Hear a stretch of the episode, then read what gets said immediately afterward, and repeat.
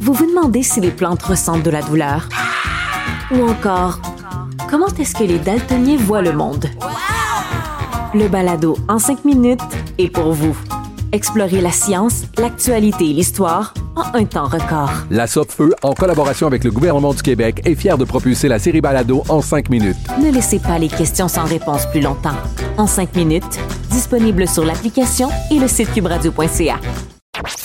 Sophie Durocher. Une femme distinguée qui distingue le vrai du faux. Vous écoutez Sophie Durocher. Il y a une chose qui est claire depuis le début de la pandémie, c'est que les cas de détresse ou de problèmes de santé mentale ou juste un petit blues, les petits coups de blues, tous ces cas-là ont vraiment augmenté. Personnellement, je connais personne dans mon entourage qui a pas au moins eu des passages euh, à vide, mais c'est pas tout le monde qui en parle et qui en parle publiquement. C'est pour ça que je suis euh, vraiment très fière de euh, cette collègue qui est journaliste au Journal de Montréal et qui travaille pour différentes plateformes de Québécois, Elisabeth Ménard, qui est mon ancienne patronne, qui a pris la plume pour raconter ce qui lui est arrivé au cours des dernières semaines, des derniers mois. Elisabeth, bonjour. Bonjour Sophie. Elisabeth, je te trouve euh, très euh, courageuse et tu fais œuvre utile pour reprendre une expression populaire avec ton texte euh, qui est publié sur le site du 24heures.ca et qui s'intitule J'avais honte, mais ça finit bien promis. Alors, c'est un titre très accrocheur. De quoi avais-tu honte, Elisabeth? Ah, c'est une grande question. ça va être difficile de répondre à ça. J'avais honte je savais pas ce qui m'arrivait. J'avais honte parce que j'arrivais plus à travailler. J'arrivais plus à me concentrer. J'arrivais plus à écrire. Et puis, écrire, c'est mon métier. C'est, d'ailleurs, je pense, mon seul réel talent et je n'arrivais plus à le faire. Et je n'étais pas capable de m'expliquer pourquoi et j'avais l'impression d'être paresseuse. Je me suis dit, coudon, est-ce que euh, est-ce que c'est juste parce que je n'ai plus envie de travailler? Et j'ai été euh, vraiment euh, criblée de honte et de culpabilité de ne plus être capable d'exercer mon métier, de ne plus avoir envie de rien. Alors que, comme je l'explique bien dans mon texte, je suis quelqu'un d'assez privilégié. J'ai, je suis bien entourée. J'ai un toit sur la tête. J'ai, j'ai pas perdu mes revenus avec la pandémie. J'ai pas été évincée de mon appartement. J'ai pas perdu mon emploi. J'ai accès à des avantages sociaux j'ai tout le monde est en santé autour de moi, personne n'est mort de la COVID. Donc pourquoi pourquoi je vais mal? J'avais honte d'aller mal. Hmm. Ça c'est très important euh, ce que tu viens de mentionner, Elisabeth, parce que tout le monde peut dire bon ben c'est évident que quelqu'un qui a par exemple perdu un proche à la COVID, c'est normal entre guillemets d'être déprimé. Euh, quelqu'un qui a perdu sa job à cause de la COVID ou qui a vu ses revenus diminuer pour la COVID, on dit ben c'est normal entre guillemets d'être déprimé. Donc toi, vu que tu ne correspondais à aucune de ces catégories là tu te sentais privilégié, mais ça n'empêche pas que tu ressentais une sorte de vide. Et la façon dont tu le décris, c'est comme un espèce de brouillard dans ta tête, comme une, l'impression un petit peu de, de naviguer dans le vide. C'est exactement ça, c'est bien dit, Sophie. C'est vraiment, j'arrivais pas à mettre euh, les mots euh, sur euh, qu'est-ce qui m'arrivait. Est-ce que j'étais déprimée? Pas certaine parce que je passais pas mes journées à pleurer. Euh, J'étais pas particulièrement triste. J'avais juste pas de bonheur. Je, hmm. je comprenais pas pourquoi. Et puis c'est vraiment quand il y a eu des manifestations euh, plus physiques que je me suis inquiétée. Je dis physique en fait quand je me suis rendu compte que euh, je commençais à faire des fautes dans les textes que j'écrivais alors que vraiment c'est pas c'est pas quelque chose que je fais habituellement. Euh, là, là, je me suis inquiétée. Là, je me suis dit, OK, il y a vraiment quelque chose qui va pas. Euh, puis j'ai appelé mon médecin, en fait. Et ton médecin, toi, tu te disais, bon, ben, c'est soit une dépression, soit un burn-out. Et là, ton médecin te dit quoi quand tu l'appelles? D'abord, t'es chanceuse de pouvoir parler à un médecin assez rapidement, là. Au Québec, en 2021, là, je, je, je te trouve chanceuse, mais bon, oui, ça c'est un autre c'est un autre point euh, intéressant. Je vais répondre à ta question, mais je suis très consciente que j'ai euh, j'ai aussi le privilège d'avoir euh, accès à un médecin de famille qui me connaît bien, qui suit toute ma famille depuis longtemps, et puis j'ai été capable d'avoir un rendez-vous dans la journée, ce qui est extraordinaire.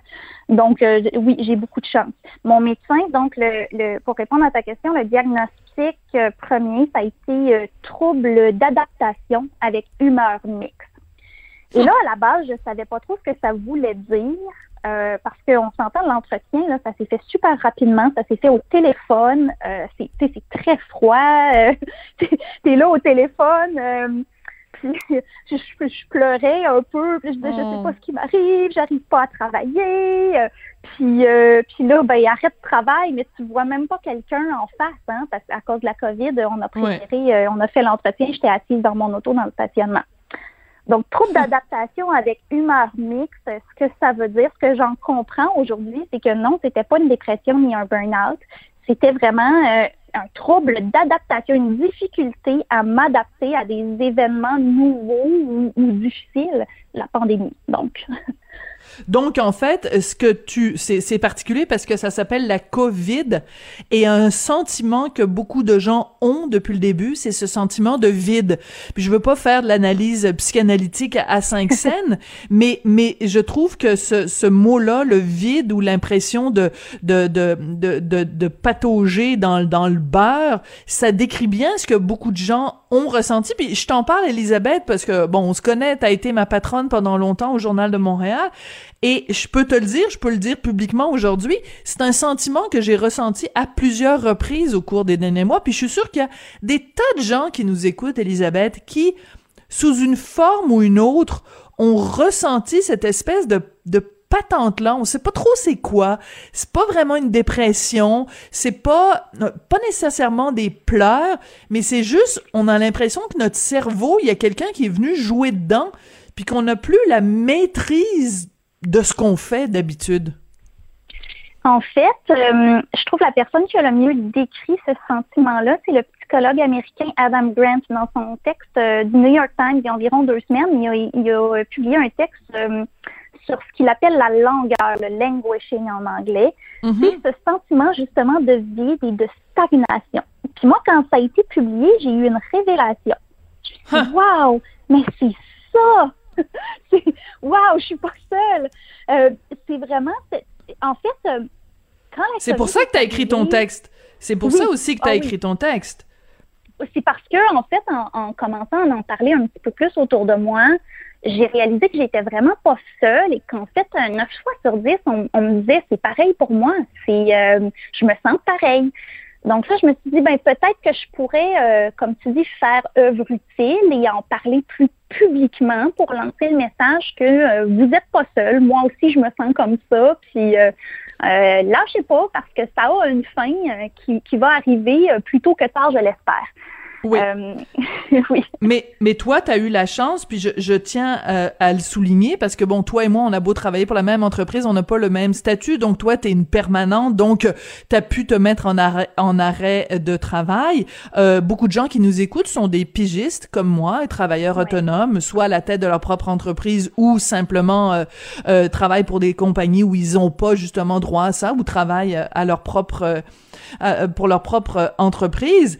Euh, donc, tu as eu du temps, tu as, pu prendre du temps pour toi. Ça t'a pris combien de temps, tu dirais, avant de commencer à reprendre le dessus sur ton, ton sentiment, donc, de, de, de languishing, là, de, de langueur? Euh, je dirais que c'est vraiment reprendre le dessus, là, ça s'est fait euh, après mon retour au travail. Ça s'est fait tout ah récemment.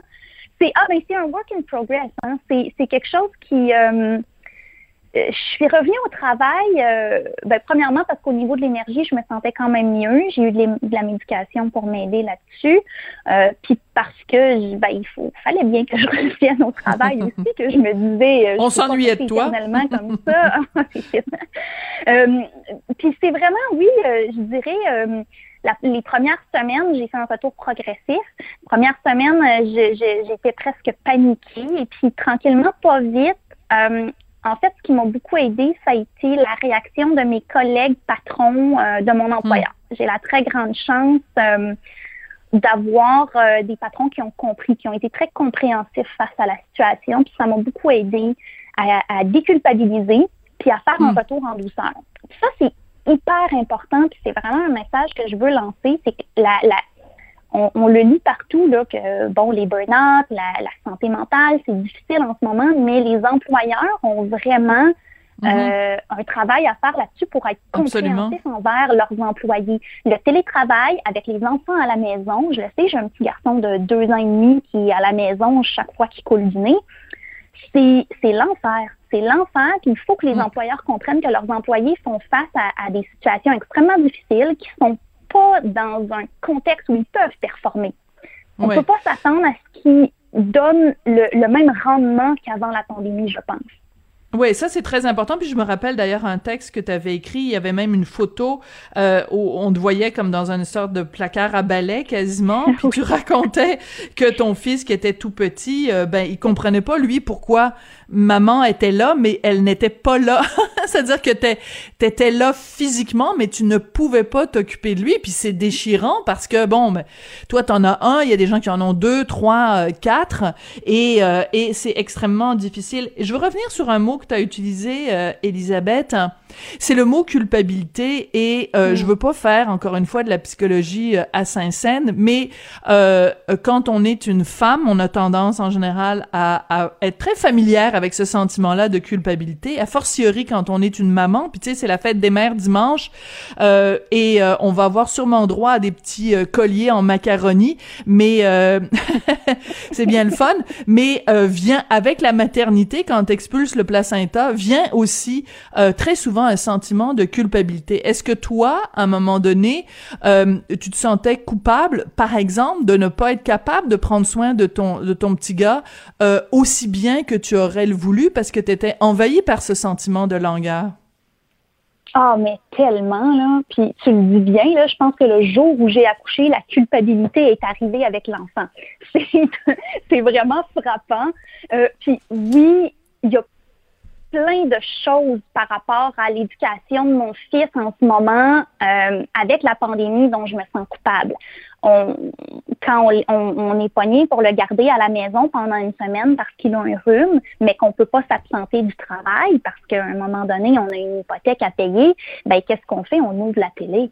Puis ça, j'aille ça, j'aille ça. Mon, mon, fils commence à me demander euh, le téléphone, commence à faire des crises pour avoir le téléphone ou la télé, alors qu'avant d'avoir un enfant, je m'étais dit jamais, jamais, jamais. Mais on est dans une situation où euh, les gens qui ont des enfants le savent, là, travailler avec un enfant de deux ans et demi, c'est impossible. C'est impossible. Il demande s'il était enfant unique. Oui, oui. Puis en plus, il est bon, c'est ça, deux ans et demi là, c'est les terrible twos. Puis après, ça va être les horrible three. Euh, mais euh, et, et compte-toi chanceuse d'une certaine façon, ma belle Elisabeth, parce que quand il va être ado, ça va être les jeux vidéo. Donc, euh... ouais. bon, euh, une alors, de manche une, autre paire de manches. Écoute, je veux revenir euh, parce que tu es une femme de mots. Bon, tu es, journaliste, c'est ton métier, c'est d'écrire. Je veux réfléchir avec toi à voix haute, Elisabeth, à l'importance de mettre des mots sur ce qu'on ressent mm. et l'importance quand on écrit un texte comme celui que tu as écrit, euh, l'impact que ça va avoir sur les gens euh, qui vont le lire. qu'est-ce que tu qu'est-ce que tu souhaites avec la publication de ce texte-là? À la base, vraiment, ce que je souhaite, c'est que les gens sachent qu'ils sont pas seuls à se sentir mhm. comme ça. Parce que je pense que ça enlève une couche de culpabilité. Moi, je suis mhm. partie de mon expérience personnelle, puis j'ai décidé d'en parler euh, publiquement, pas parce que je pensais que c'était euh, passionnant, mais vraiment parce que je me suis dit, je, je pense que il y a des gens qui peuvent se reconnaître là-dedans. Mhm. euh, puis, puis moi, si j'avais lu ça, euh, je, je, pense que je me serais sentie moins seule aussi. Puis c'est aussi mm. ça, j'ai lu sur les réseaux sociaux des, des, moi je suivais Juliette Bélanger, qui est une productrice de contenu qui, qui parle beaucoup de santé mentale. il y a eu une publication en, en particulier où elle parlait de la baisse de motivation.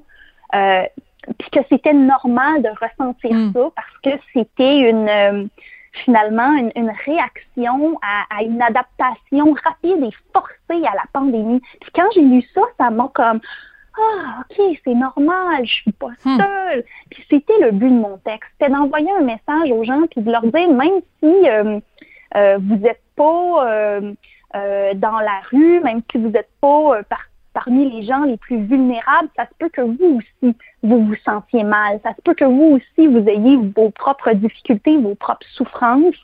Puis la première des choses à faire pour, pour, aller, pour aller mieux, c'est d'accepter qu'on se sent comme ça, que c'est normal, et, et de pas se sentir coupable de ça. Puis une fois qu'on se débarrasse, une fois qu'on arrête d'être en, lutte contre nous-mêmes, contre nos propres émotions, on peut à ce moment-là euh, explorer c'est quoi nos zones de pouvoir pour aller mieux.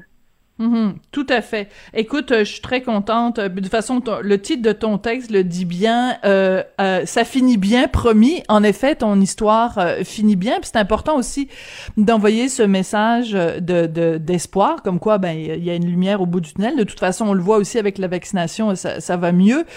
une des des un des éléments de cette pandémie, c'est que on a la difficulté à se projeter. Or, l'être humain a besoin de ça. On a besoin de se projeter en disant ah oh, ben dans un mois je vais pouvoir aller manger euh, au restaurant avec des amis. Euh, dans deux mois je vais pouvoir euh, voyager. Dans dans six mois je vais pouvoir prendre ma, ma, mère dans ses bras. Et là ce que ce que la pandémie a provoqué c'est cette absence de projection. Donc, est-ce que tu penses que justement le fait que les nouvelles soient bonnes, que la vaccination avance vraiment très rapidement, que ça peut contribuer à, un mieux-être justement sur les gens qui sont pognés avec cette langueur? Ah, je, définitivement, définitivement.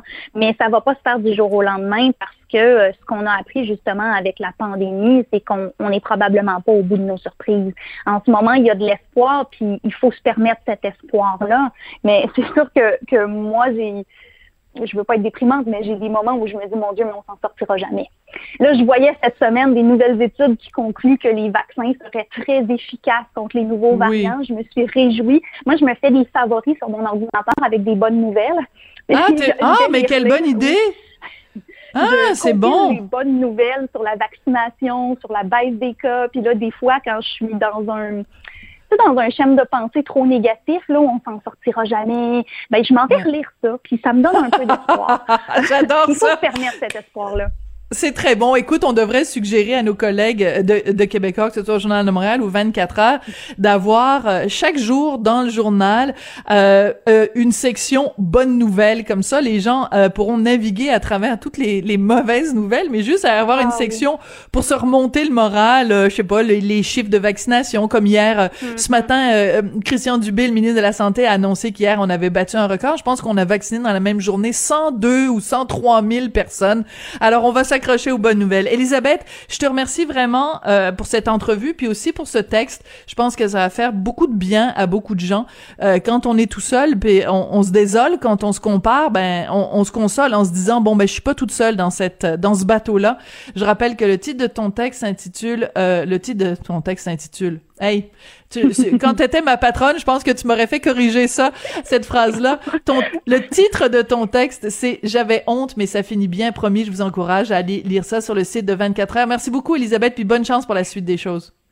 Merci beaucoup, Sophie. Je veux juste euh, prendre encore un peu de ton temps pour rectifier quelque chose. Je suis maintenant employée du 24 heures et pas du Journal de Montréal. je trouve ça important de le dire parce qu'on a des projets extraordinaires aux 24 heures. J'encourage tout le monde à aller sur notre site web. OK, ben c'est parfait. OK, ben c'est l'information qu'on m'avait donnée. Donc, euh, c'est bien important de, de le corriger. Merci beaucoup, Elisabeth. Merci. Bonne journée.